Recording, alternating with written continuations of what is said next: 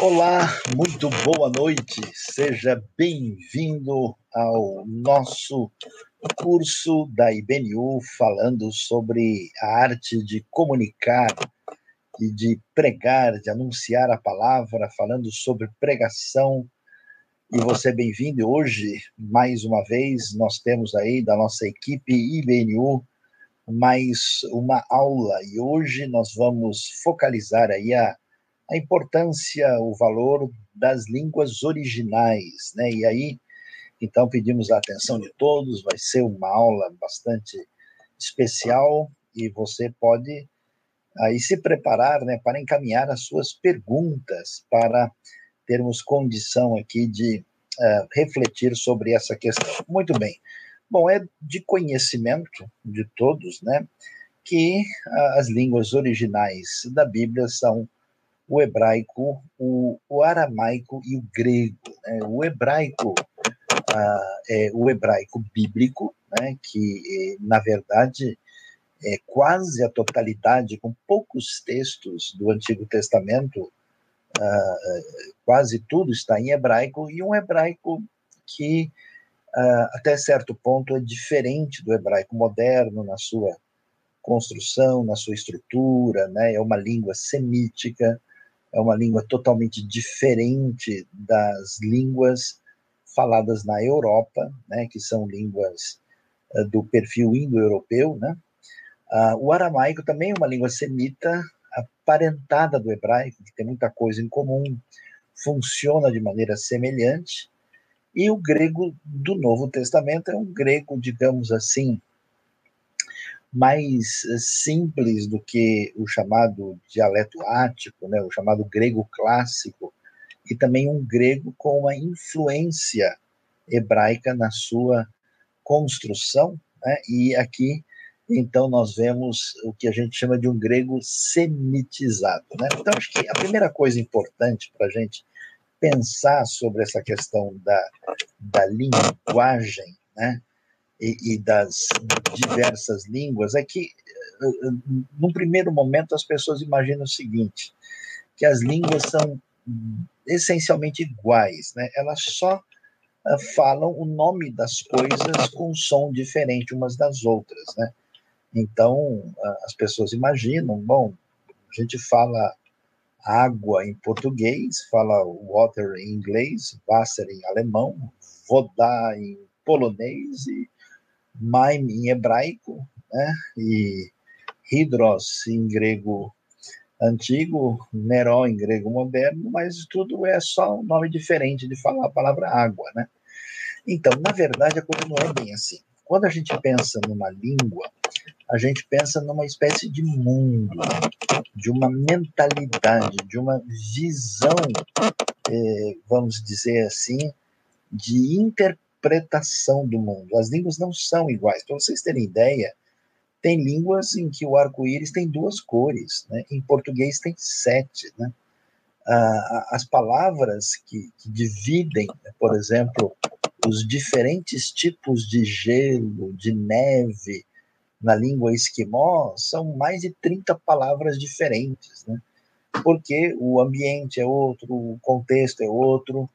Então, a, a língua, na verdade, é uma realidade é, de introdução num outro jeito de ver toda a vida e toda a realidade. Então, você não está só trocando seis por meia dúzia. Você, quando estuda uma língua, você tem acesso à cultura, você tem acesso à realidade histórica, a um jeito de ver o ser humano, né? a maneira como as coisas estão inter ligadas naquela língua, né? Então é curioso, por exemplo, em hebraico, né? Você tem a, a, o termo, a palavra davar, né? Olha que coisa interessante. Davar significa palavra, davar significa coisa e davar também significa acontecimento. Então, você imagina que, que conexão você tem né, entre esses elementos, por exemplo, na língua portuguesa.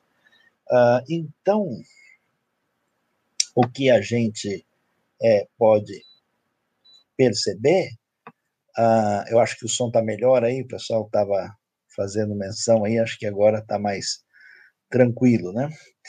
Então, o que a gente percebe é que a questão da língua é todo acesso a uma realidade da cultura, a realidade né, de um mundo em que a gente observa as coisas de uma perspectiva muito diferente.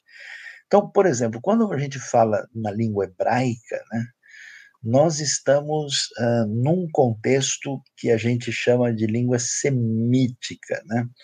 E a língua semítica é diferente, ela escreve de trás para frente, ela, ela é, organiza uh, o dicionário a partir uh, de palavras que são formadas de raízes triconsonantais. Né? As palavras em hebraico são feitas com três consoantes na sua base, né? ela divide toda a realidade e sempre entre masculino e feminino. Por exemplo, quando você pega uma língua igual o sueco, não tem nem masculino nem feminino, tem comum e neutro, né?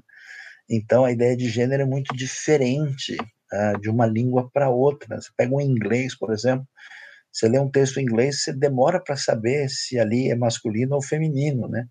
Já no hebraico, no árabe, no aramaico, qualquer coisa que for falada sempre vai ter uma eh, percepção se está no masculino ou se está no feminino, né?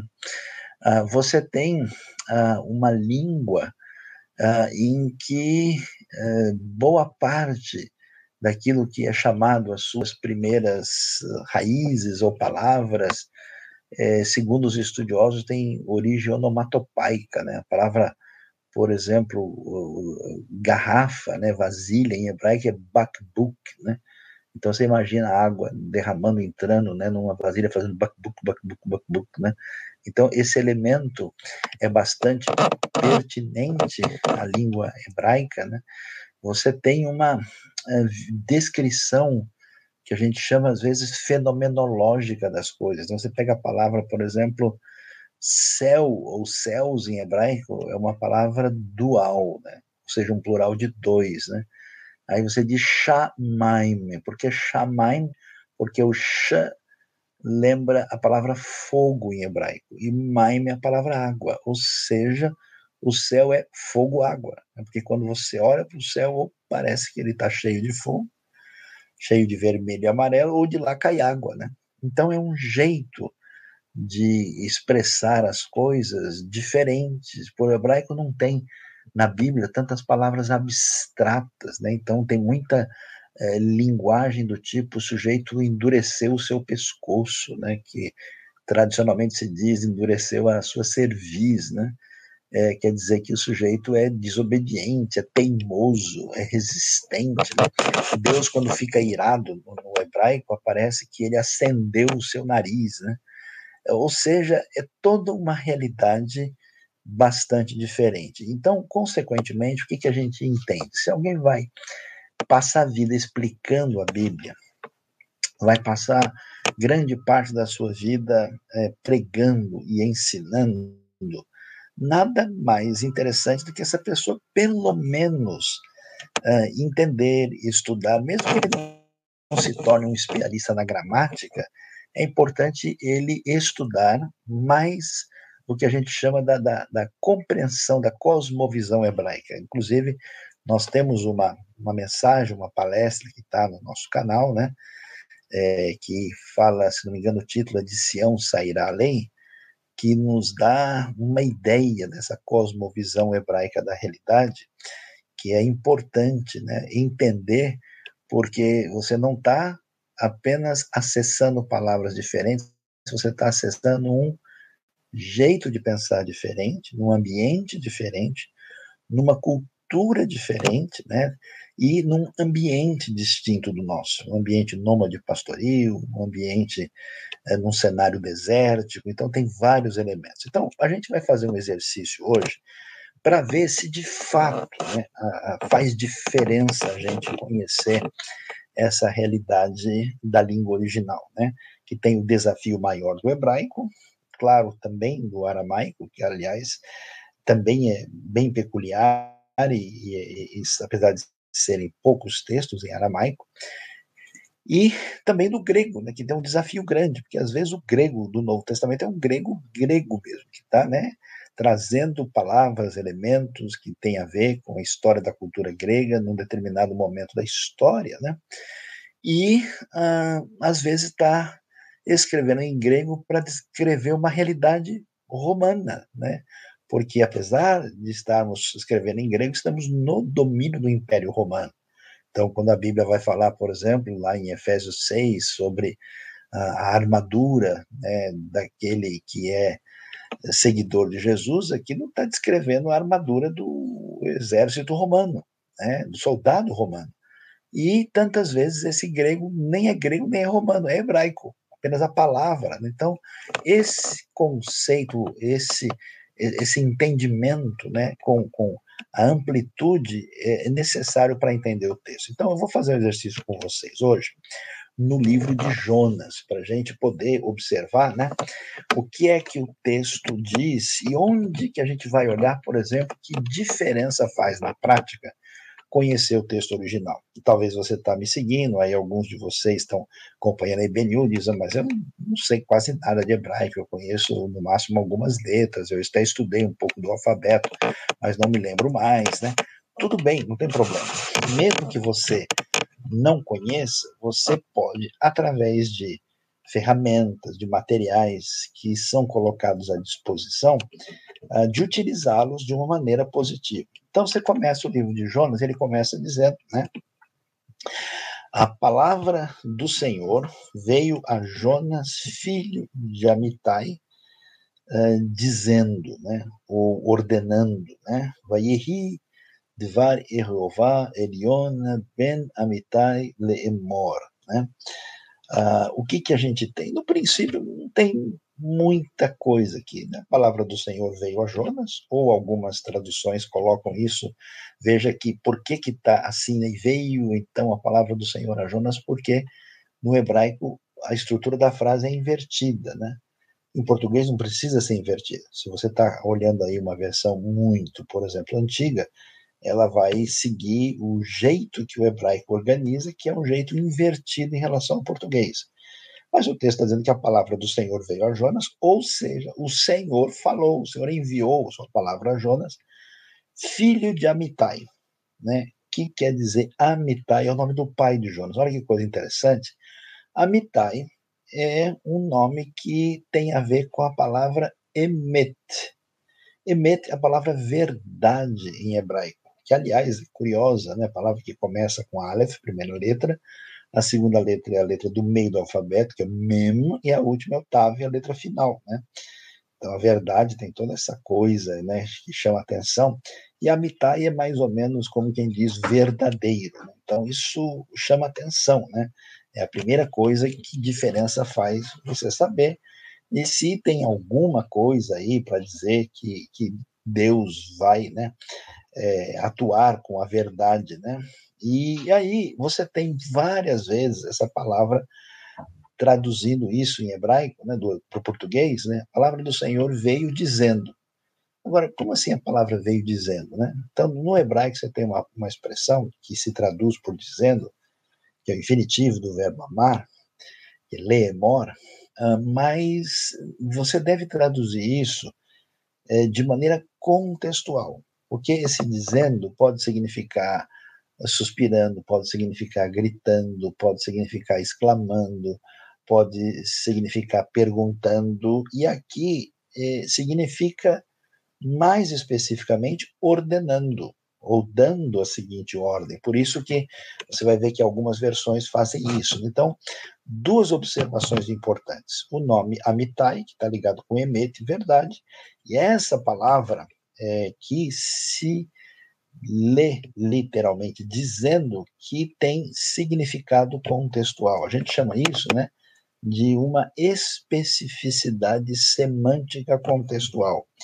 Quando a palavra, por causa do contexto, ela ganha um contorno específico. Então, nesse caso, a ideia de ordem, ah, de diretriz, né, de Deus ah, falando para ele, porque em seguida vem o imperativo E é interessante o que a gente vê no versículo 2. O texto lá, se você está acompanhando a nossa aula seguinte, você pode aí olhar né, e ver o texto de Jonas, abrir a Bíblia para acompanhar em conjunto. Peço desculpas aqui porque eu não consegui. Eu achei também que não seria interessante, já que preciso falar todo o detalhe assim, ficar mostrando na tela ao mesmo tempo, não sei se seria tão bom nesse caso, né? Mas na sequência, literalmente está escrito assim: levante-se e, e, e, vá, né? ou até literalmente levante-se, vá, sem o E, com ler. Né? A cidade de Nínive, né? ou a Nínive, a grande cidade, e clame contra ela, porque a sua maldade subiu a perante a minha face, ou diante da minha face. Olha que coisa interessante e importante da gente ver aqui. Geralmente, a, a, a leitura mais imediata do texto vai fazer isso, levante-se e vá. Agora, pensa comigo, como assim levante-se? Jonas estava deitado, ele estava dormindo, né?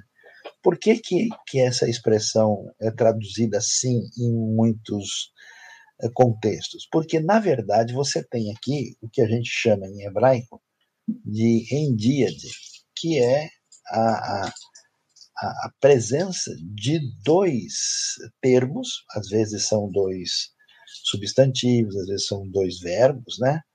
Quando um verbo exerce o que a gente chama de uma função adverbial sobre o outro. Então, o, na verdade, o texto não significa levante-se e vá significa vá agora, vá logo, vá imediatamente, suma. É, entendeu? Então, olha que coisa, que diferença faz. Né?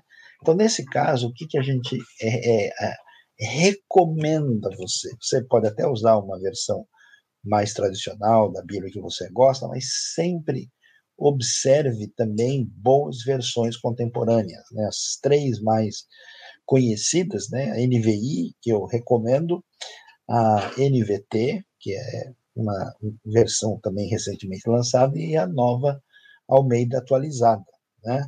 E claro, a tradução da linguagem de hoje também tem lá o seu valor, né? Isso de Bíblias do contexto evangélico. Então, quer dizer, você falar vá agora ou vá imediatamente e falar levante-se, vá, são coisas diferentes. O que faz a toda diferença aí é o sentido que a gente tem no hebraico. Né?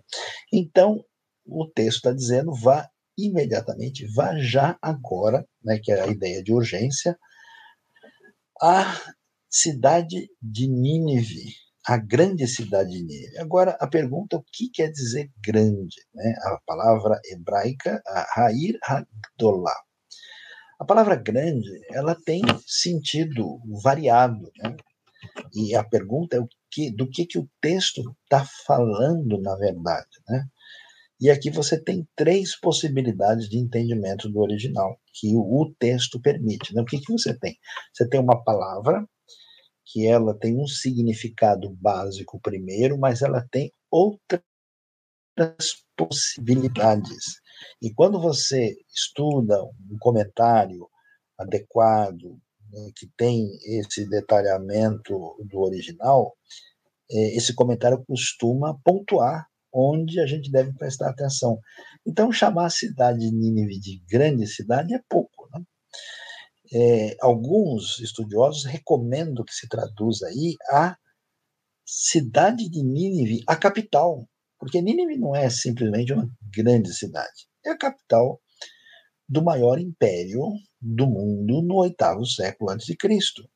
Então vá à, à cidade de Nínive, a capital, a capital, né, que é Nínive, a, a cidade, ou até no sentido possível, que no caso eu até prefiro, que vá imediatamente, vá já agora à poderosa cidade de Nínive.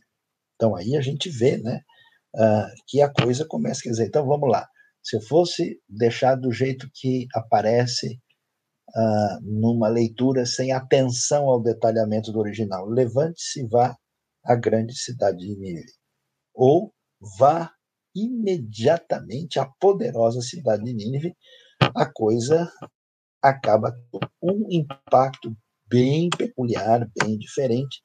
Não é a mesma coisa. A gente percebe aí que, de fato, faz toda a diferença, né? A gente observar isso, né? Ah, e a gente tem na, na sequência, né? Ah, o texto dizendo pregue contra ela, porque a sua maldade subiu até ou, ou, ou diante da minha face, literalmente no hebraico. Pregue contra ela, olhando com detalhes, né? aqui nós temos uma preposição que dá uma ideia de confrontação. Tem uh, algumas traduções que adequadamente trazem a ideia de tipo, faça denúncia contra ela. Denuncie. Quer dizer, é, é, é forte, né? E de fato, Jonas vai chegar lá dizendo: ó, 40 dias e Nínive será destruída. Né? E uh, a palavra literalmente quer dizer mal, mas mal tem uma amplitude muito grande, traduzido por maldade, mas aí pode ser os seus crimes, né? as suas injustiças subiram né, até a minha presença. Então veja lá, se eu faço uma tradução sem ah, o detalhamento que a língua original pode me oferecer numa pesquisa mais aprofundada. Levante-se, vá à grande cidade de Nínive e pregue contra ela, porque a sua maldade subiu até ou diante da minha face.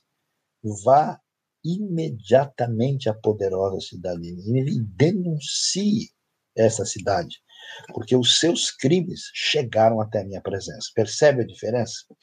Então, o que, que acontece? Quando a gente se aprofunda no original, veja, aqui você não está precisando saber a pronúncia exata da palavra, você não está precisando uh, entender uh, o tipo de construção uh, que aparece no contexto aí propriamente da sintaxe da língua original, mas você vê a diferença que fica quando a gente uh, usa as ferramentas para entender uh, o contexto de maneira mais adequada. Né? Chegando no verso 3, e a gente vai ler o seguinte, né, que literalmente, como as versões mais clássicas costumam fazer, levantou-se Jonas para fugir para Tarsis, né? É, de diante da face do Senhor. Ele é, é, diz o texto, e ele desceu até Jope e encontrou um navio, né? Ah, ele encontrou um navio e que ia para Tarsis, pagou a passagem e desceu para é, ir com eles para Tarsis, diz o texto, né? Ah, e aí, literalmente, de, de, da face do Senhor, é o que está lá no hebraico, né, literalmente. Vamos lá. Levantou-se Jonas para fugir. Lembre-se lá em cima que a gente falou? Levante-se, vá. Pois é, esse levantar para fugir tem a mesma força, porque é claro, não é possível que, que Jonas só vive deitado toda hora. Deus fala: levante-se, Jonas, que o Jonas está na rede, né? O que está fazendo? Ele está na praia, né? Em algum lugar? Não, esse é um idiomatismo, né? E aí o que acontece? Como Jonas está desobedecendo o que foi dito anteriormente, aconselha-se haver uma relação de oposição entre o verso 2 e o verso 3. E a gente faz isso com uma conjunção adversativa, né? Ou seja, todavia, no entanto, porém, mas, né? Jonas, porém, o que, que ele fez? Atenção, fugiu depressa. Opa, agora, agora a coisa mudou, né? Deus falou, vá imediatamente. E quando a gente vê Jonas fugiu depressa, aí a gente é, percebe que a coisa vai ficando muito mais intensa do que à primeira vista. fugiu depressa da presença do Senhor. Né? O hebraico tem muito essa expressão que é chamado alpnei ou lifnei, né? que é, é diante de, né? que literalmente é, é, é em, perante a face de. Né? Mas no caso, né, o jeito mais adequado é fugir da presença do Senhor. E aí a gente começa a pensar que história é essa, né? Muito possível, agora fazendo um pouquinho de teologia, né, que Jonas que não quer ir para Nínive, porque ele não quer que a palavra de Deus se estenda para os assírios, que são um povo perverso, extremamente mau e cruel. Ele não quer que eles tenham qualquer oportunidade de arrependimento. Jonas resolve então fugir e ele uh, entende possivelmente que se ele foge da terra de Israel, ele está livre desse alcance de Deus. Né? uma concepção ainda inadequada e equivocada. E aí é fugir depressa, indo para Tarsis, né? E até hoje, aí você vai ter que parar, né? Porque Tarsis é o nome do lugar. No hebraico tem uma, uma marca gramatical direitinho para dizer que nós temos aí um elemento chamado locativo. Né? Então, Tarsis é um lugar. Antigamente se falava que Tarsis é Espanha, mas não é possível que seja Espanha. Porque embarcar em Jope, nesse tempo, na 2.700 anos atrás, e pegar um navio para a Espanha é uma coisa muito fora do comum. Então é possível que Tarsis, conforme os bons comentaristas, é, na verdade, uma região costeira, alguma ilha, alguma região litorânea, perto da região, talvez ali por Chipre ou alguma outra área mais acima, no Líbano ou até mesmo no Egito, mas não num lugar tão longe assim. Aí ele desceu a Jope, e é interessante desceu, porque o desceu envolve a questão geográfica, né? Ele está na parte mais elevada e ele vai para aí a beira do mar e onde ele encontra um navio que ia para Tarsis. Até aí não temos muita questão que vai fazer diferença na tradução. Ele pagou a sua passagem, né? literalmente desceu no navio, né? que quer dizer que ele embarcou para ir com eles. Interessante o eles aqui, que não aparece nenhum referente anterior, para ir com os marinheiros, com certeza, para Tarsis, e aí fugindo da presença do Senhor. Então a gente vê que esse entendimento né, faz diferença é, claramente de como é que nós lemos e entendemos o que temos no texto hebraico. Aí, o que, que acontece? No verso 4, é muito interessante. A língua original vai fazer uma coisa que chama atenção.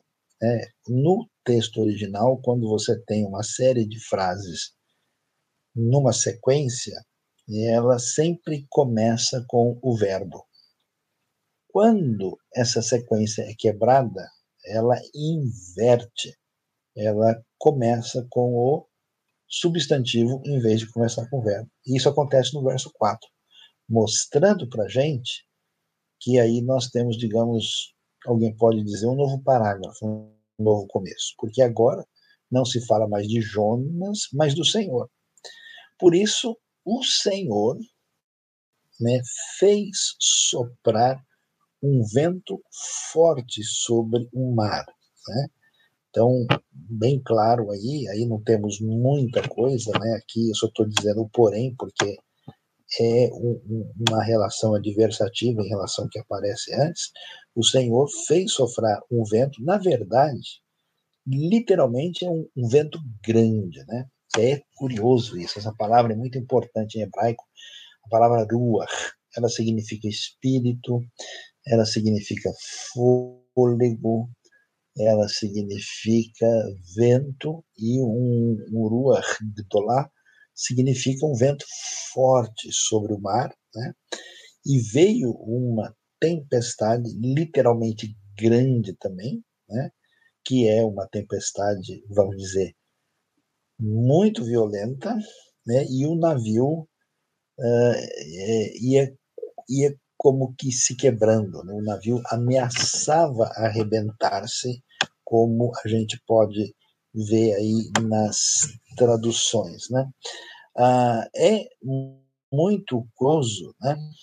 a gente ver o que aparece aqui. Né? É, do ponto de vista assim da linguagem, nesse caso, a gente não tem muita coisa para dizer, mas chama atenção que, assim como Ruach é vento e é espírito, né?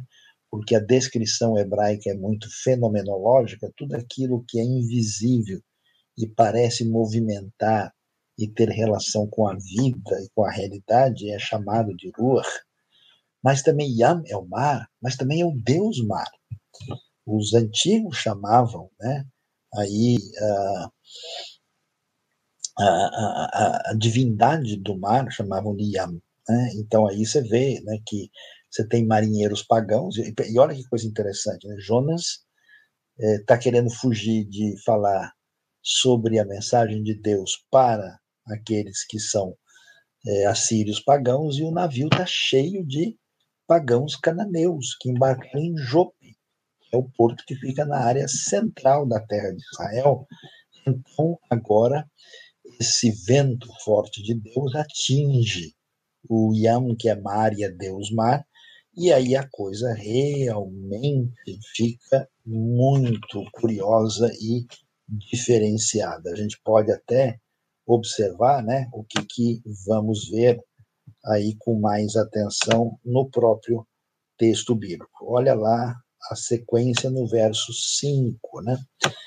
Ah, então, os marinheiros ficaram muito apavorados, né? eles ficaram amedrontados, né? e aí a gente começa a entender mais coisas ligadas a esse cenário, né? Porque esses marinheiros são com certeza gente que adora Baal, né? gente que está ligada com esse ambiente cananeu, uh, e Baal é o deus da chuva, da tempestade. Né? Então, a gente não faz essa conexão. Né? Uh, mar tem a ver com Deus mar, Uh, se tem tempestade, as pessoas uh, também estão vendo uma divindade por trás da tempestade. Então, no fundo, no fundo, isso que está acontecendo aqui é uma espécie de guerra dos deuses, né? não é visto no mundo antigo só do ponto de vista de um acontecimento que a gente chamaria de natural hoje. Isso é importante porque para a gente entender o tamanho do pavor desses marinheiros. E o que, que eles fazem? Né? Eles ficam apavorados. O texto literalmente vai dizer que eles gritavam, né? que se traduz geralmente que cada um clamava ao seu próprio Deus. E olha lá, né, o texto de fato diz isso, diz isso, né? Eles clamavam cada um ao seu Deus. Aí surge uma coisa muito curiosa que eles lançaram ou lançavam as cargas ou cargas ao mar para ah, tornar o navio mais leve. É muito interessante a gente ver e, e como faz diferença compreender né, o que está acontecendo. Quando eles lançam as cargas, você tem um verbo que quer dizer lançar, mas a possibilidade no detalhe da gramática hebraica é, deve ajudar a gente a entender que eles começaram a tirar as cargas ao mar ou eles se puseram a tirar as cargas ao mar, porque né, eles ficaram tão apavorados e cada um começou a berrar, gritar, clamando pelo seu Deus, com medo de morrer, com certeza, né? E então eles se puseram a tirar cargas ao mar para deixar o navio mais leve. Até aí tudo bem. Só que atirar cargas ao mar não é só atirar cargas ao mar, porque o mar também é visto como uma divindade. Então, uma boa possibilidade é que eles estão entendendo o seguinte: a divindade do mar está nervosa. A gente lança a carga porque assim a divindade do mar fica mais tranquila, fica mais sossegada, né? E uh, aí a gente tem é, um cenário mais claro do que realmente aconteceu nesse momento. É um pouco difícil no texto original saber o tipo de relacionamento que tem na frase do verso 5 na parte final.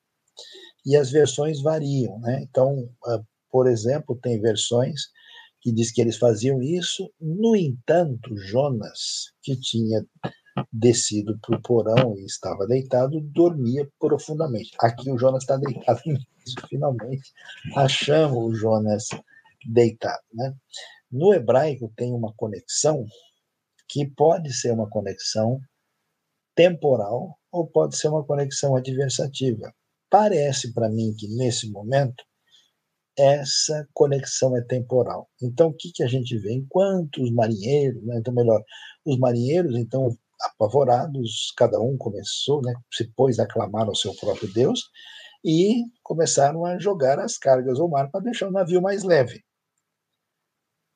Nesse meio tempo, enquanto isso, Jonas, né, que tinha descido ao porão, e olha, o texto hebraico tem a intenção de dizer, você vê, Jonas desce, né, o verbo é usado, o verbo yarad, ele desce para ir para Jope, quer dizer, ele sai da região mais montanhosa, como é Jerusalém, depois ele desce para entrar no navio, e depois ele desce para ir para o porão e depois ele vai descer até ficar na barriga do peixe. Então o negócio do Jonas é descer, muito mais do que levantar. Né? Então ele tinha descido para o porão e tinha se deitado, e aí sim o texto é muito forte, né? dizer que ele dormia profundamente. É um verbo que é, de fato dá a ideia que o Jonas apagou totalmente, ele está num sono muito profundo. Né? Conforme a gente é, vê lá. Né? Aí, no verso 6, a gente tem então que o capitão né, aproximou-se dele, chegou e disse. Né, aí a frase é, é, muito interessante no hebraico, ela é até é, curiosa, né? É, ela, ela diz literalmente algo que fica até digamos assim, um pouco engraçado o jeito de expressar a frase, né? Ela, ele diz assim, né? Então o capitão se aproximou, né, dele e disse a ele: "O que há contigo, dorminhoco? O que que foi, né?" Então, geralmente as traduções eh, colocam: "Que isso? Como é que você pode estar dormindo, né?" Como é que você. Quer dizer, a expressão de. Então, quando você pega uma versão assim que não faz questão de caprichar em pegar o sentido do original, ela coloca lá que há contigo dormente, né? que perde muita força. Mas imagina só, o pessoal desesperado, um monte de gente gritando, o navio balançando, ameaçando afundar, e o Jonas no 18 ronco, né? Então, assim, que que é isso? O que, que você está fazendo aí? Como é que você pode ficar dormindo? E aí surge a frase, né, que a gente pode até pensar, né, como é que é, que ela aparece é, né, que quer dizer levante-se e clame ao seu Deus.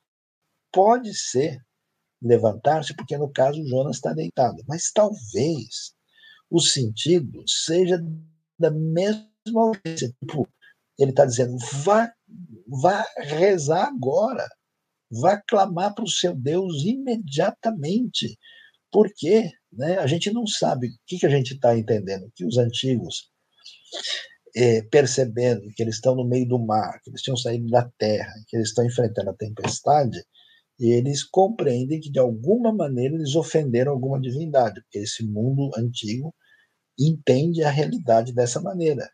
E como alguma divindade fazendo a coisa, deve ter alguma razão para isso. E eles então estão desesperados para saber, né? E aí vem a frase, né? É, talvez, literalmente, talvez mesmo, né? Ah, ele, é, Deus, né?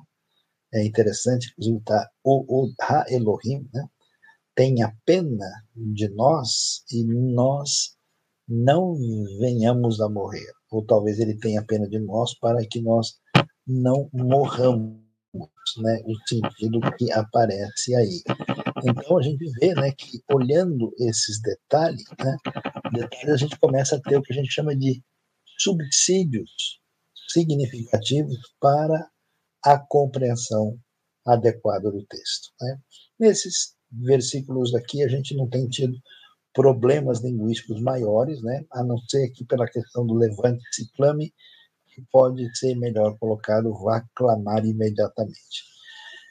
Então, os marinheiros disseram uns aos outros, né, que tem a mesma ideia dos marinheiros combinaram, né, os marinheiros decidiram, vamos lançar sortes, né, que literalmente é fazer cair as sortes. Eles deviam ter algum tipo de coisa que jogava para cima e caía de um jeito, né? Ah, e aí, para saber, né? É, literalmente no hebraico, vamos fazer cair as sortes e saberemos por causa de quem esse mal veio sobre nós. Né? Que é a ideia para saber quem é o responsável. E a palavra mal aqui também deveria ser vista. Né? Existem palavras que elas são genéricas demais no hebraico, como por exemplo, como eu falei do verbo dizer, a gente deve traduzir perguntou, ordenou, explicou, né? Uh, clamou por causa do contexto. Da mesma maneira, a palavra mal Pode ser crime, pode ser doença, pode ser desgraça, pode ser calamidade. Então aqui nós eh, vamos lançar sorte para saber quem é o responsável por essa calamidade que se abateu sobre nós, por essa desgraça, por esse infortúnio, né, que se recomenda né, o, o sentido de mal mais especificado. E então eles lançaram a sorte e a sorte caiu sobre Jonas, né, mostrando uma coisa curiosa, e aí, aí vem uma observação teológica, né, que mostra para a gente é, a ideia de que é, Jonas quer fugir de Deus, mas não consegue fugir de Deus, e ainda que os pagãos né, que estejam fazendo seus rituais, Deus tem o poder de entrar e interferir neles, porque Ele é Deus de verdade. E aí o texto então prossegue e literalmente, né, eles disseram, né, a ele, né, que nesse caso deve ser traduzido, então fizeram a seguinte pergunta. Então perguntaram a ele: diga-nos por causa de quem, ou seja, quem é o responsável por essa por esse mal, né, por essa desgraça, por esse infortúnio por essa calamidade. E aí vem as perguntas que eles fazem na sequência, né? Eles perguntam qual é literalmente o teu trabalho, né? Que pode se traduzir qual é a sua ocupação, é a melhor maneira de, de traduzir. De onde você vem, né? Qual é a sua terra e qual é o seu povo? Ou seja, eles estão fazendo uma pergunta atrás da outra para a identificação de quem é Jonas. E é interessante que esse capítulo é bem organizadinho, de modo que o centro estrutural desse capítulo é o verso 9. Aí Jonas vai responder. E é bem interessante a resposta dele. Jonas, então, né, disse-lhes, né, ou, melhor, apenas disse, não tem o lhes. Jonas então disse, quer dizer, Jonas respondeu, né, que é a melhor tradução. Ele diz, Ivrianorre, eu sou hebreu, e aí vem a frase, né? E ao eterno, ao Senhor e Deus, né? Uh, ele vai dizer, é, sou hebreu, né? É, Elohei, e ao, ao Senhor, Deus dos céus, eu temo. E aqui é interessante isso. Temer não quer dizer necessariamente a mesma coisa que temer em português. É uma tradução literal, mas o temer tem a ver com o temer no sentido religioso, no sentido de compreender que a divindade merece uma devoção diferenciada que implica nessa distância entre Deus e o homem. Por isso a palavra aparece assim. Mas qual é a pergunta que eles estão fazendo? Estão dizendo, escuta, quem é você? Qual é o seu povo? O que foi que você fez? É, de onde, qual é a sua terra? Então ele vai responder, eu sou hebreu e eu sou adorador. Ele está respondendo a pergunta qual é a sua religião. Então ele diz, eu sou adorador do eterno do Adonai, do Jeová, né? E eu sou adorador do Senhor. É isso que ele responde. Aí ele vai dar essa resposta completa e diz que esse Senhor, que não é Baal, que não é Yam, esse Senhor é o Elohei HaShamayim, ou seja, ele é o Deus dos céus e continua a Sherassá et Hayam et Hayavasham ou seja, que fez né, o mar, e lembre-se que o mar também é visto como divindade, e também fez a Yabashá. A palavra terra em hebraico é interessante. Nós temos pelo menos três palavras diferentes assim fundamentais para a terra. Uma delas é Adamá. Adamá quer dizer solo, quer dizer terra cultivável. Adamá, por exemplo, está ligado com Adam, que é o nome do primeiro homem, Adão, né? porque ele é tirado do solo da terra.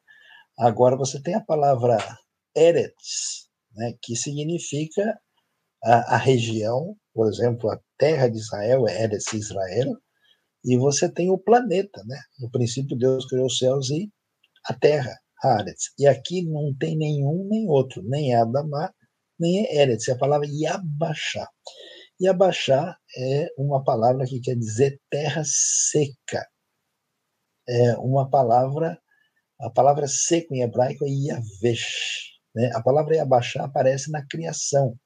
Ela é uma referência aos continentes. Né? Então você tem o mar e a terra seca, que é o mar e os continentes. Então, quer dizer, escuta, o Deus né, que a gente, que o Jonas diz que adora, do qual ele é adorador, meu amigo deixou os marinheiros apavorados. Por quê? Porque ele sabe que tem um Deus da tempestade, tem um Deus do rio, tem um Deus da montanha, tem um Deus do mar, mas como assim? Como é o nome desse Deus mesmo? Jeová, Yahweh.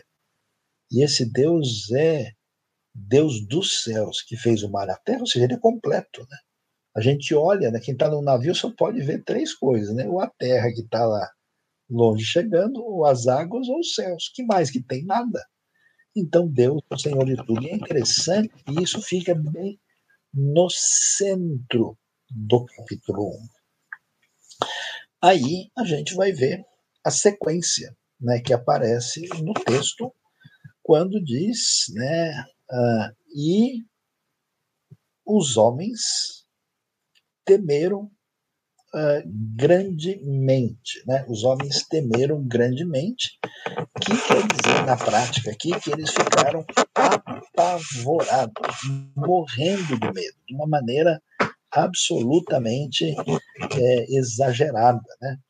É, então temeram os homens com um temor. Olha, olha só, temeram os homens com um temor grande.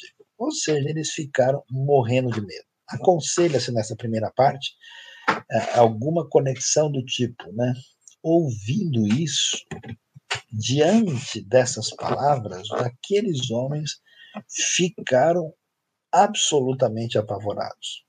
Né? E, e disseram, né? E, e, perguntaram, né?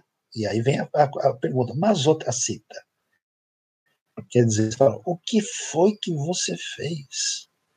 Como é? Que, mas que, que loucura foi essa? Né? É, esse é o sentido da frase. Porque eles sabiam, é, os, literalmente, né, os homens sabiam, que da presença do Senhor ele estava fugindo porque ele lhes tinha explicado, lhes tinha dito, lhes tinha uh, declarado. E aí a gente pega toda a força do texto né, para perceber é, é, o que a gente chama de nuances semânticas e sintáticas que trazem a força do texto né, no, no contexto original para a gente, de fato, poder saber do que, que o texto está falando com a força que ele está falando uh, no texto propriamente dito. Uh, no verso 11, está escrito literalmente né, que é, e disseram a eles uh, o que faremos com você. o mar ia ficando né, agitado disso sobre eles, é, porque né, o mar piorava cada vez mais. Aqui a frase hebraica ela é uma frase um tanto quanto difícil né, é, de lidar, porque ela está construída de uma maneira complicada e os bons tradutores fazem até uma inversão para a gente conseguir acompanhar. Né?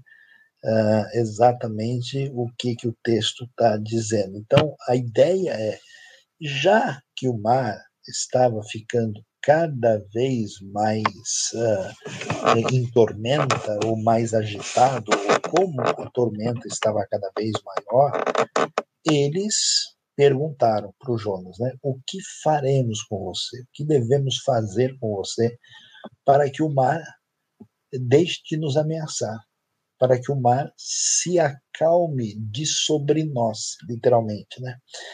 Então, algumas versões põem simplesmente para que o mar se acalme, mas a ideia é para que o mar deixe de nos ameaçar. E aí você entende, né? E o que, que eles estão assim? Nós descobrimos que tem um Deus novo, que a gente não sabia.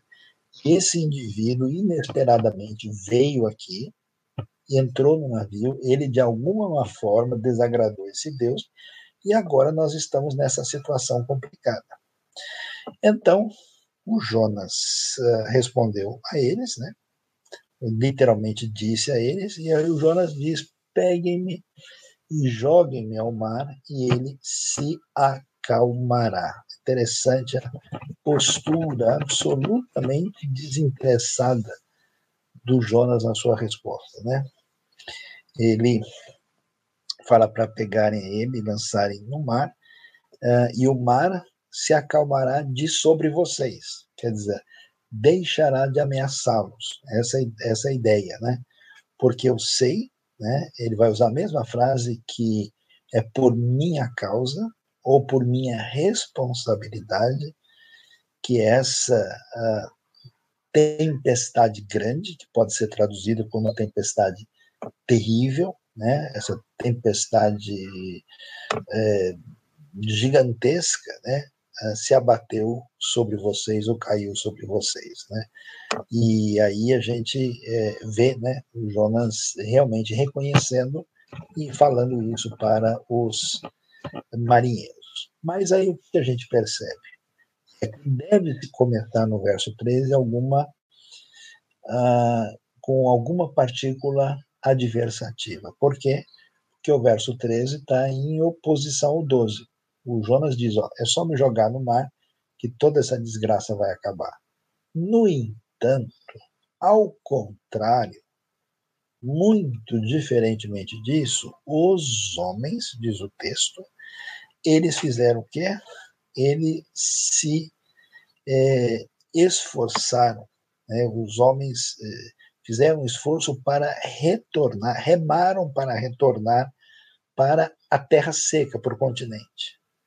Então, no sentido, os homens fizeram um máximo, se esforçaram totalmente para remar de volta à terra. Mas, né, o texto diz, velo yochlu, mas não conseguiram, não puderam chegar, porque o mar tinha ficado ainda mais violento, a tempestade ficou ainda maior. Né? E aqui não temos algum comentário muito específico, a não ser bem é, prestando atenção aí nas conjunções que devem ser fundamentais na tradução. Né? Eu vou caminhar um pouquinho mais rápido, nosso tempo já está avançado para vocês fazerem perguntas, mas aqui no final nós temos coisas interessantíssimas para perceber. Então, eles clamaram né, ao Senhor, é curioso, né? Olha a ironia aqui. Porque o Jonas não quer de jeito nenhum que Deus estenda sua mão de misericórdia para os pagãos assírios. E ele tenta fugir de Deus. E Deus, no ensaio pré-Nínive, coloca a coisa de tal maneira que o Jonas vai testemunhar, né, o versículo 9, a declaração de fé de quem é o Senhor. E enquanto Jonas foge de Deus, os marinheiros pagãos vão clamar ao Senhor. Né?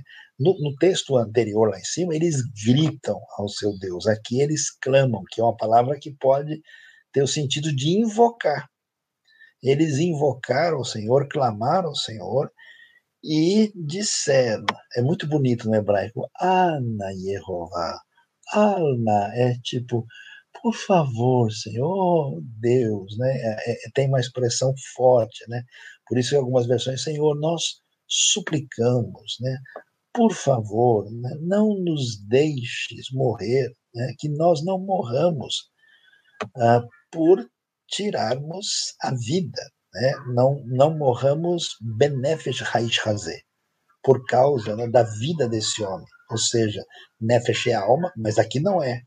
Nefesh pode ser garganta, nefesh pode ser pessoa, nefesh pode ser alma, nefesh pode ser vida, e aqui é não permita que a gente morra por tirar a vida desse homem, porque qual o raciocínio desses marinheiros? Eles dizem, olha, se esse cara fez alguma coisa que não parece ser muito grave, e esse Deus, com esse poder, fez isso com ele, imagina se a gente mata esse cara aqui agora, o que, que esse Deus vai fazer com a gente?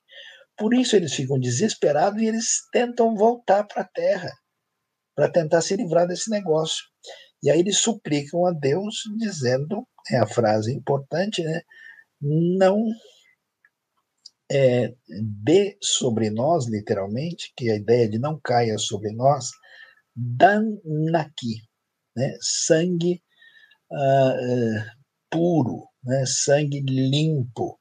Quer dizer, não caia sobre nós a culpa de um inocente, né? que a gente não seja responsabilizado por matar um inocente e aí eles dão a explicação teológica, que Atá, Yehová, Kasher,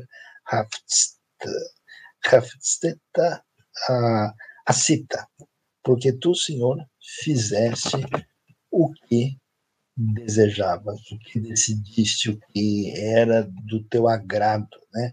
E aí, é, então é importante isso, né? Não nos deixe, não permita que morramos por matar, tirar a vida desse homem, e não cobre de nós, não caia sobre nós a culpa de matar um inocente. E aí o texto é muito nítido, né? Então eles pegaram o Jonas e o lançaram ao mar. Aí o texto hebraico é bem fácil de seguir e não tem grandes coisas. Ao mar que né, estava revolto, o mar enfurecido, e este, é interessante, se aquietou, né?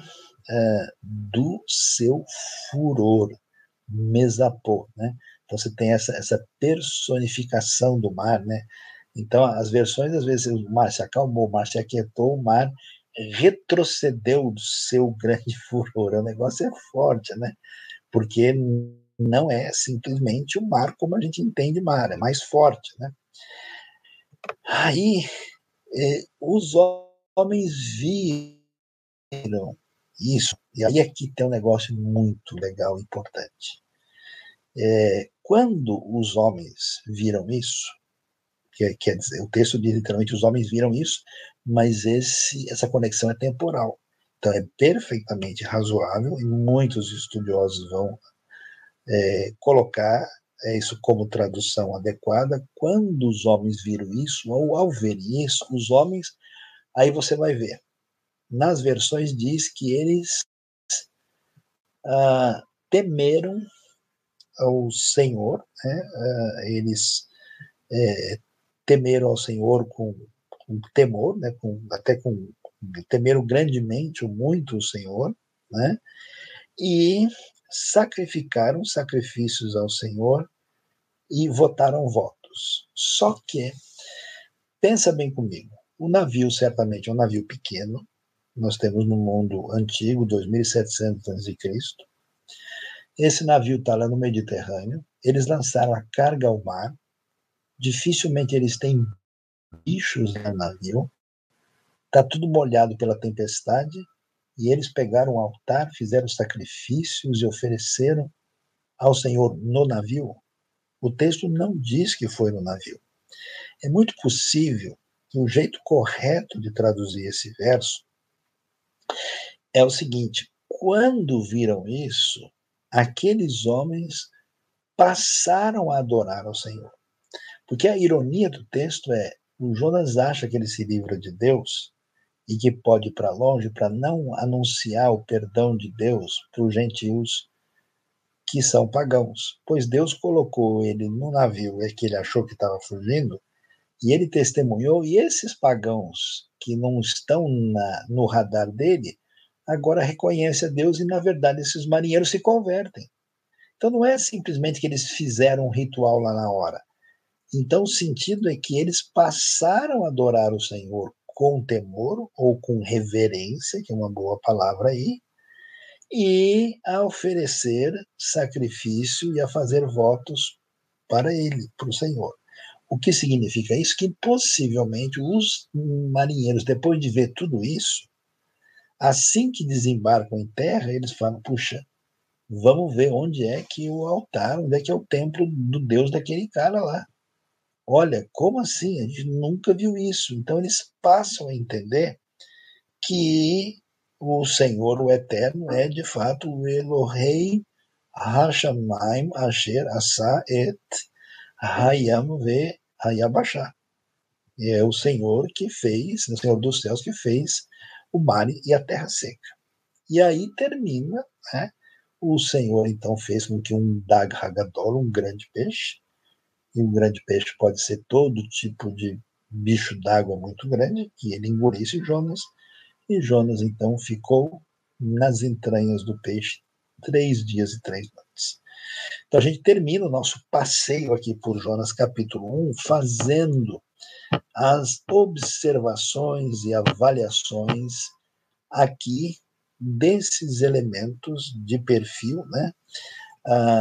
Gramatical, de perfil do sentido do texto e vendo como as observações do hebraico, entendidas, elas fazem toda a diferença. Então, o que, que você precisa fazer? Você deve se munir né, de ferramentas, de bons comentários, de bíblias de estudo que ajudem a você ter acesso a esse conhecimento, deve ter traduções que reflitam essa pesquisa e, de preferência, ter um bom comentário que possa trazer esse tipo de informação que faz muita diferença na compreensão mais adequada do texto a partir dos detalhes da semântica e da sintaxe da língua original. Então a gente termina aqui abrindo agora espaço aí para as nossas perguntas dessa noite. Obrigada, Saião, pela aula.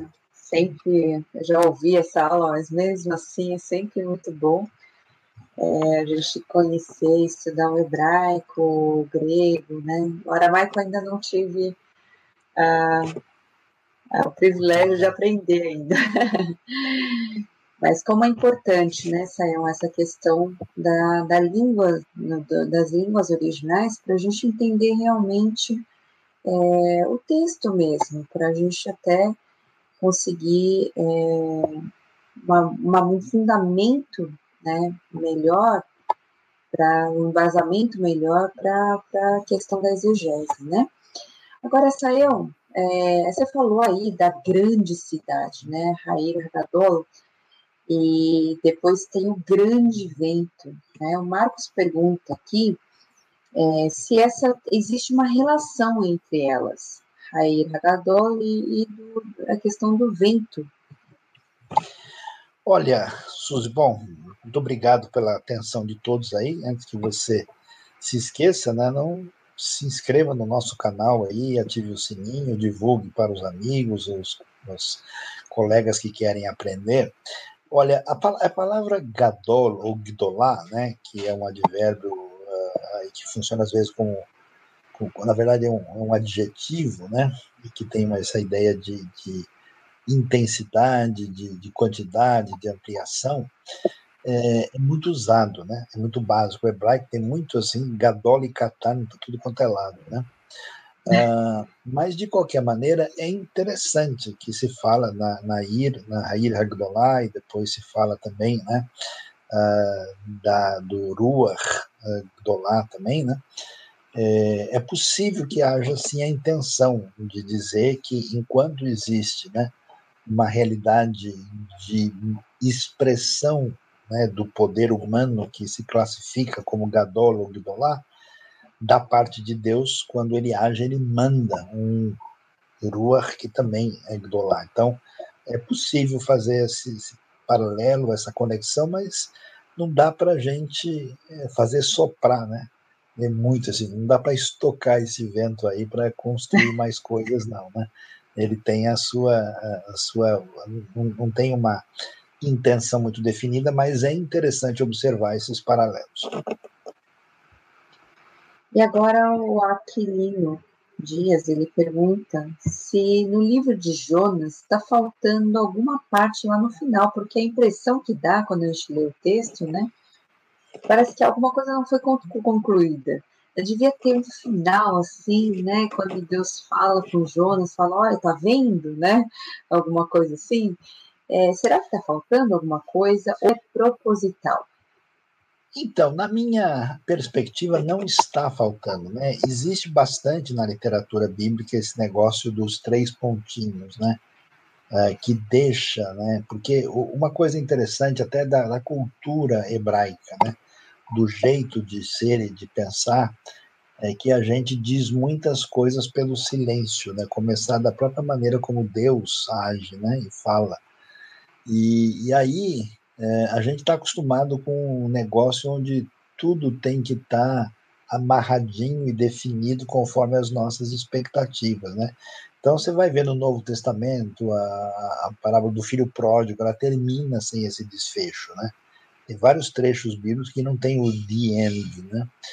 a, a gente vai ver até mesmo Jesus. Jesus escolhe um método de ensino que é o um método de ensino em que ele leva as pessoas a refletirem e tomarem uma decisão a partir daí. Então, seria, vamos dizer, um pouco é, desnecessário em Jonas, porque já disse, né, que o, o povo se arrependeu, né, eles se sentaram lá em, em cinza, né, e, e, se vestiram de panos de saco, até o rei desceu do trono, até os animais jejuaram, né, e o Jonas fica revoltado e Deus termina dizendo: escuta, você teve dó da plantinha e eu não vou ter dó né, de 120 mil pessoas né, na cidade e, e até mesmo de, de, muitos animais, e essas pessoas não sabem distinguir a mão direita da esquerda, quer dizer que não sabe o que é certo e errado, e termina aí, a gente fica, né?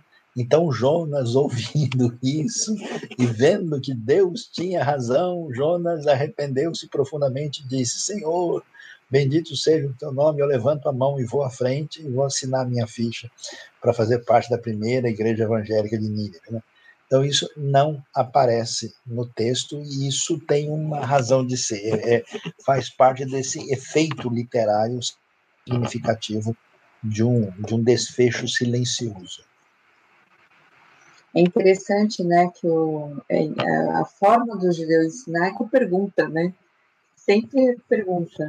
Exatamente. Deixa a pergunta. Exatamente. E aí responde com a pergunta, aí faz outra pergunta, nunca tem uma resposta fechada, né? Isso é importante a gente refletir nessa questão. Agora, Osaías pergunta aqui, considerando que o hebraico, a gente já falou disso, que é uma língua concreta e não abstrata, que dificuldade tem o intérprete de hoje, né, é que a gente tem uma cabeça um pouquinho mais abstrata, né, para entender e interpretar o texto bíblico. Ah, bom, eu acho que, em primeiro lugar, é, a questão da descrição concreta e vívida e por narrativas, como o hebraico faz, ela, ela é a diferença entre você ver o filme, contar a história e alguém tentar explicar para você a moral da história. Né? Não tem o mesmo gosto, não tem o mesmo sabor. A Bíblia é predominantemente narrativa, poética e marcada por elementos da história. Né? E a gente, nessa cultura pós-racionalista, pós-iluminista, a gente é, a, aprendeu né, a, a, pensar qual que é a conclusão final aristotélica sobre isso e fica com a ideia abstrata. Né? Eu acho que isso tem um valor do ponto de vista da compreensão, mas ele é muito limitador do ponto de vista da absorção. A minha impressão é que as pessoas que se alimentam de elementos abstratos é como gente mal nutrida, em que os alimentos não não são digeridos, não entram. Então é muito diferente você estudar teologia e ler a Bíblia com a mente e o coração. E nesse sentido, eu acho que o jeito hebraico de lidar com a realidade, ele é um jeito mais completo, né?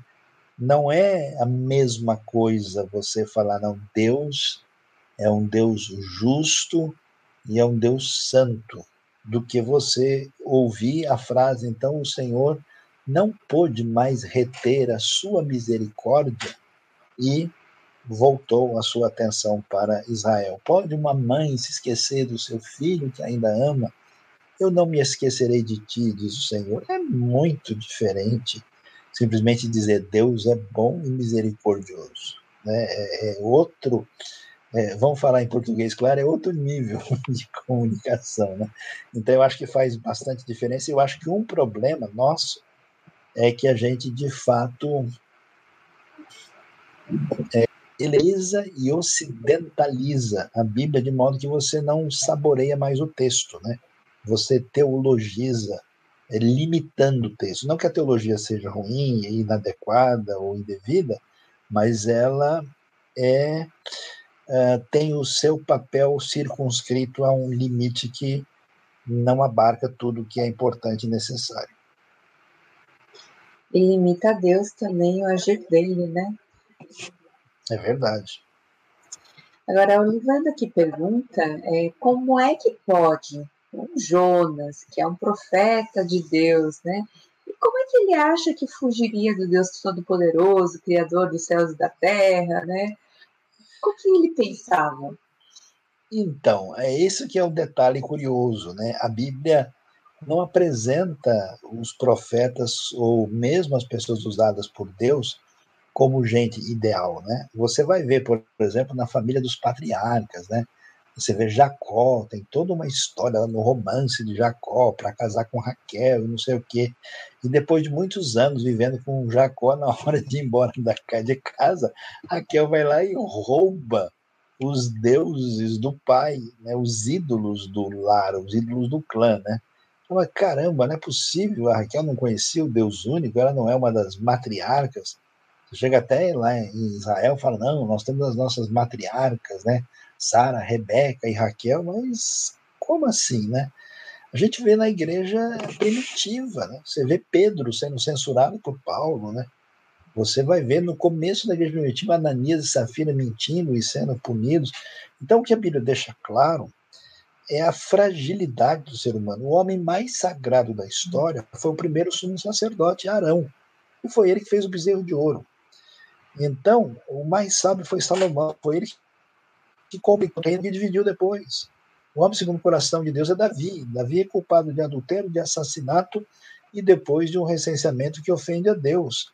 Então o Jonas ainda tá, ainda, ainda, ainda precisa classificar ainda para disputar as finais aí, porque ele é café pequeno. E Jonas mostra-se um indivíduo limitado, frágil e, claro, com a ideia de que não é possível que Deus vá abençoar os perversos, os malvados. Eu conheço um monte de gente de igreja que fala, não, mas o cara lá era assassino, bandido, ele foi perdoado e agora a vida dele mudou. O cara, não, o cara tem que pagar. Como assim, né? Índia civil, não, tudo bem que ele creu, mas tem que arrebentar o indivíduo, né? Então Jonas era mais ou menos assim. Eu conheço o Assírio. Assírio bom é Assírio detonado. Né? E, e consequentemente, Jonas, aquele negócio, a gente crê em Deus, mas vai que a gente consegue. Na prática não é isso que a gente faz, né? A gente quando vai por um caminho que não é o caminho de Deus, a gente imagina que esse caminho vai estar fora do alcance dele. E ele reflete isso, para mostrar que o grande herói da Bíblia é o Senhor Deus, e não os profetas que, apesar deles, mesmo são usados por Deus. Ainda bem, né? Graças a Deus. E o Jonas, ele, ele mostra justamente, concretamente, essa, essa questão da fuga, né? Que a gente foge, mas foge, né, driblando, mas ele mostra concretamente isso. É, o Pedro pergunta aqui, devido à pressa que Deus tinha né, em converter Nínive, será que esse tempo que Deus levou né, é, Jonas é, quando ele fugiu, tudo isso, seria ao mesmo tempo que ele gastaria se tivesse obedecido de primeira vez? Tem a ver? Ah, é difícil a gente chegar em conclusões assim, né? Eu, eu, eu entendo que não, né? Eu acho que Jonas demorou um tempo a mais, né? Até porque ele ele desceu até ele chegar lá em Jope, entrar no navio, o navio sair, pegar tempestade, cair, ficar três dias e três noites lá no, no, nas entranhas do peixe, depois voltar, né, ser deixado na praia, e aí Deus chamar novamente. Então, parece que foi um tempo maior, porque Nínive não era tão complicado. De onde Jonas estava, ele pegava a estrada ali do, caminho do mar, né? subia lá e virava na direção da, da Galileia, pegava a estrada para Damasco, na Síria, e dali ele podia ir tranquilamente né? para a, a região da Síria. Então, a minha impressão é que ele demorou um tempo a mais do que ele poderia é, demorar se ele fosse diretamente para o chamado de Deus pela primeira vez. Né? Mas não escapa de modo nenhum da ação soberana de Deus sobre os seus propósitos. Com certeza. É, o Valério que pergunta, Sayão, é, deixa eu colocar aqui, é, se, se, você poderia detalhar em que pontos da narrativa fica evidente a relação com Cristo. Será que tem como a gente pegar todo o texto do Antigo Testamento ver a relação direta com Cristo? Então, existe uma, uma tentativa, né, que é uma compreensão equivocada, quando as pessoas dizem que é, o Antigo Testamento aponta para Cristo. E aí existe uma tentativa que a gente pode chamar de alegórica em tudo quanto é texto, da gente olhar para esse texto e encontrar Cristo explicitamente lá. Né? E esse procedimento é artificial, né? não é o caso, a gente não pode. Por exemplo, no capítulo 1, não tem nenhuma referência que vá diretamente falar de Cristo. Nem os marinheiros, nem o Jonas, nem a tempestade, nem o capitão, nada disso tem uma ligação direta. O que a gente tem é que a mensagem da Bíblia no Antigo Testamento é a mesma mensagem que se vê em plenitude na pessoa de Cristo. Então, o que, que a gente observa lá? Que Deus é um Deus de salvação e de redenção, um Deus que age para lidar com o pecado, não só denunciando, mas perdoando, e esse Deus, em sua mão de perdão e salvação, inicialmente para Israel, mas também estende isso para as nações. Então, de modo geral, a mensagem de Jonas ela está em sintonia com a mensagem do Novo Testamento. Tanto é que Jesus né, vai dizer exatamente que o, o, o, sinal de Jonas é o sinal da sua própria ressurreição, né, que vai aparecer lá em Mateus 12, 40, assim como Jonas esteve três dias e três noites no ventre do peixe, da mesma maneira aconteceu o homem no ventre da terra. Mas não é correto essa questão que, às vezes, por um tipo de ênfase teológica, eu vejo mal elaborada, as pessoas querem ler qualquer texto do Antigo Testamento e encontrar a história da, da paixão e da ressurreição. E isso não é o caso. Você tem essa sintonia no tipo de mensagem teológica. É claro que tem alguns textos que falam especialmente de Cristo.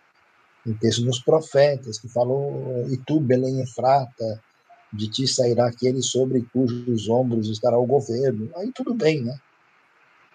Textos que são nitidamente messiânicos. Mas nesse caso não dá para fazer essa ponte como muita gente tenta fazer. Agora, Sael, tem uma pergunta aqui que é da, da, hipótese documental, documentário, né? Da questão de Gênesis. Será que ela tem uma fonte javista, deuteronomista, eloísta, né? É, sacerdotal? É, então, inclusive, ela fala geovista, né? Que é uma é. outra teoria, né?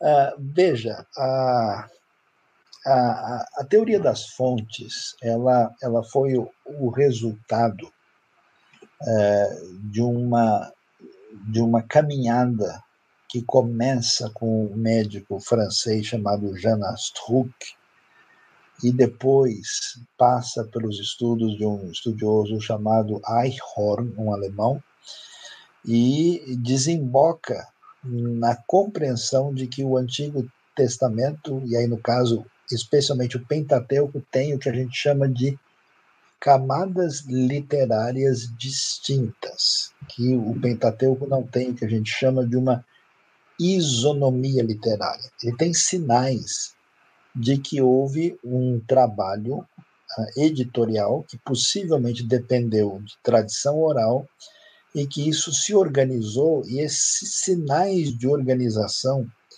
aparecem ali. Então, tem algumas coisas curiosas, por exemplo, é, começando a falar, por exemplo, de Moisés. O livro de Gênesis todo tem uma narrativa desde a criação do mundo uh, até uh, José e Jacó e os filhos de Jacó no Egito, e nem Moisés tinha nascido. Então a pergunta é como é que o conteúdo de Gênesis chegou a Moisés? Então, isso tem que ter né, uma realidade anterior e isso tem que ter tido uma redação mais tarde. Quando você lê Gênesis 14, 14, o texto diz é, que o, o, o Abraão né, perseguiu os inimigos até chegar a Dan. Mas Dan é o nome do filho de Jacó, que só vai surgir muito tempo depois.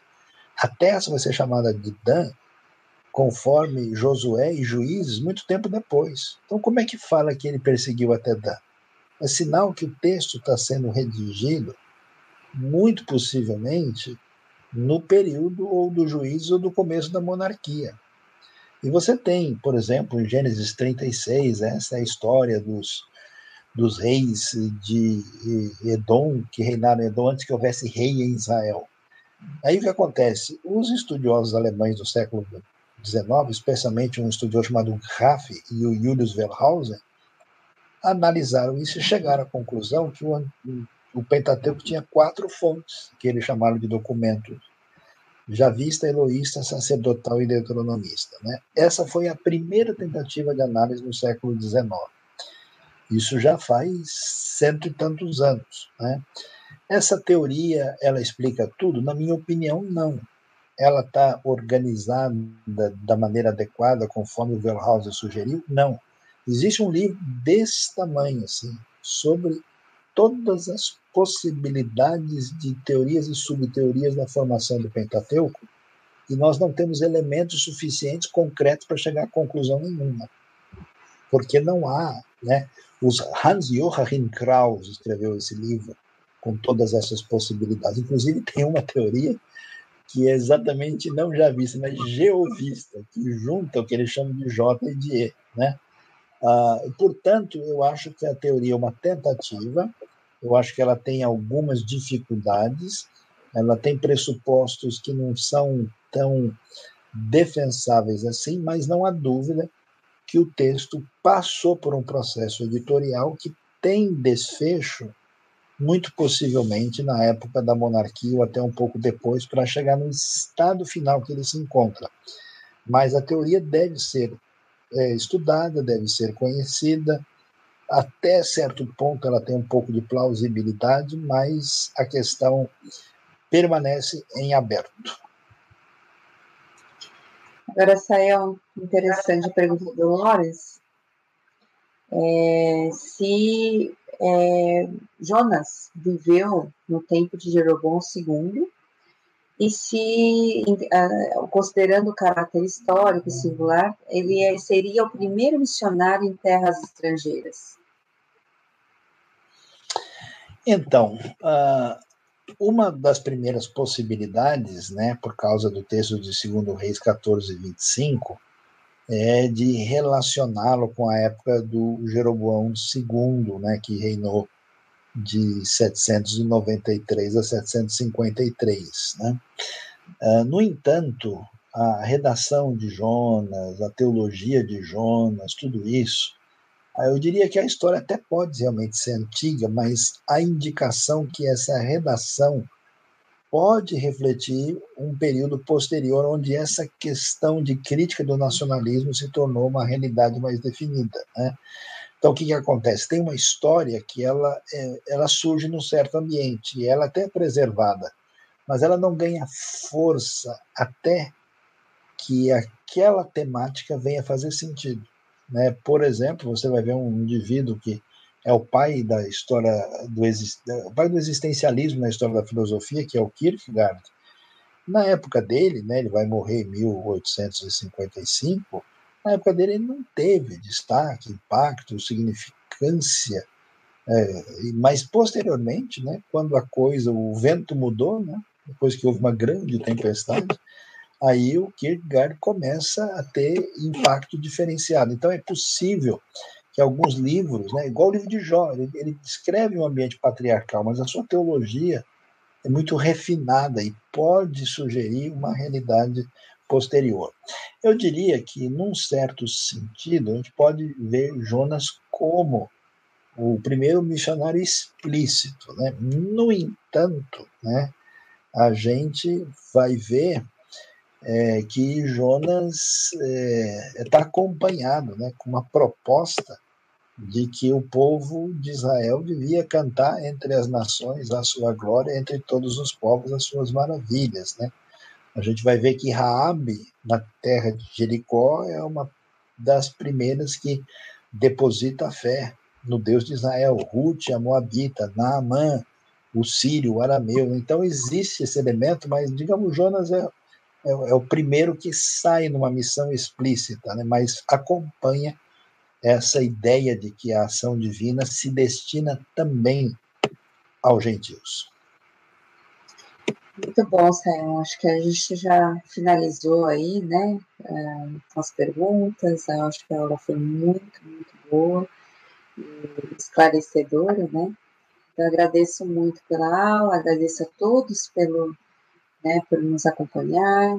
E, e compartilhe, inscreva-se aí no nosso canal e compartilhe para abençoar outras pessoas. Saiam quer Obrigado aí, obrigado pelo apoio aí, Suzy, Deus abençoe. Te agradecem a participação de todos e fique aí em sintonia com a IBNU, né?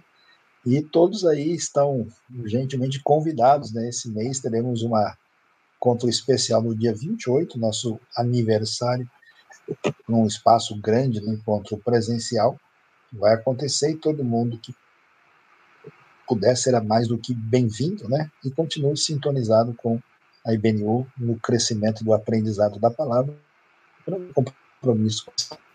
Obrigado, boa noite a todos.